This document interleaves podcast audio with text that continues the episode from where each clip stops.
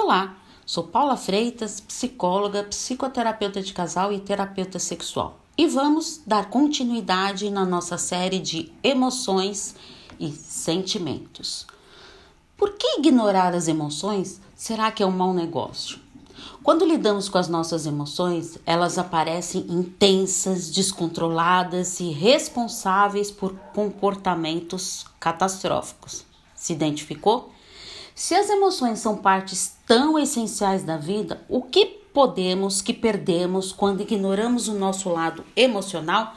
Então, tem alguns pontos importantes que Fred Matos traz no livro dele Maturidade Emocional. O primeiro ponto é o ponto cego. Ao ignorar o que acontece no campo emocional, você perderá informações valiosas sobre os acontecimentos, pois as emoções elas oferecem uma visão global sobre um evento e garante o colorido da situação. O outro ponto é a perda de brilho pessoal.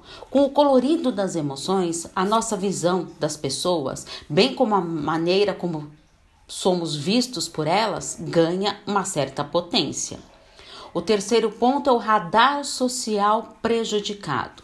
Sem emoções, você seria incapaz de perceber um clima desagradável, um constrangimento alheio ou uma postura inadequada.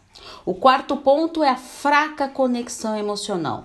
Se ignorar as suas emoções, sua disposição para intimidade emocional será menor e toda vez que estiver próximo de um relacionamento saudável, você poderá colocar tudo a perder.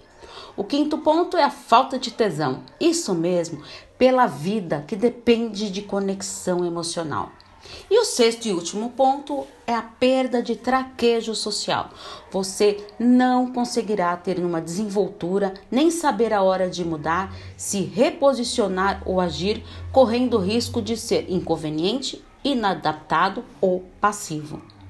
Emoções são processos adaptativos da espécie humana. E o que talvez seja negativo é a maneira como você se julga quando sente uma emoção difícil e como a digere.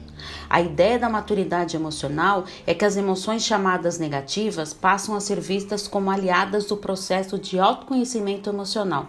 Portanto, todas as emoções são úteis que nos tragam dores. Um grande abraço. Tchau, tchau.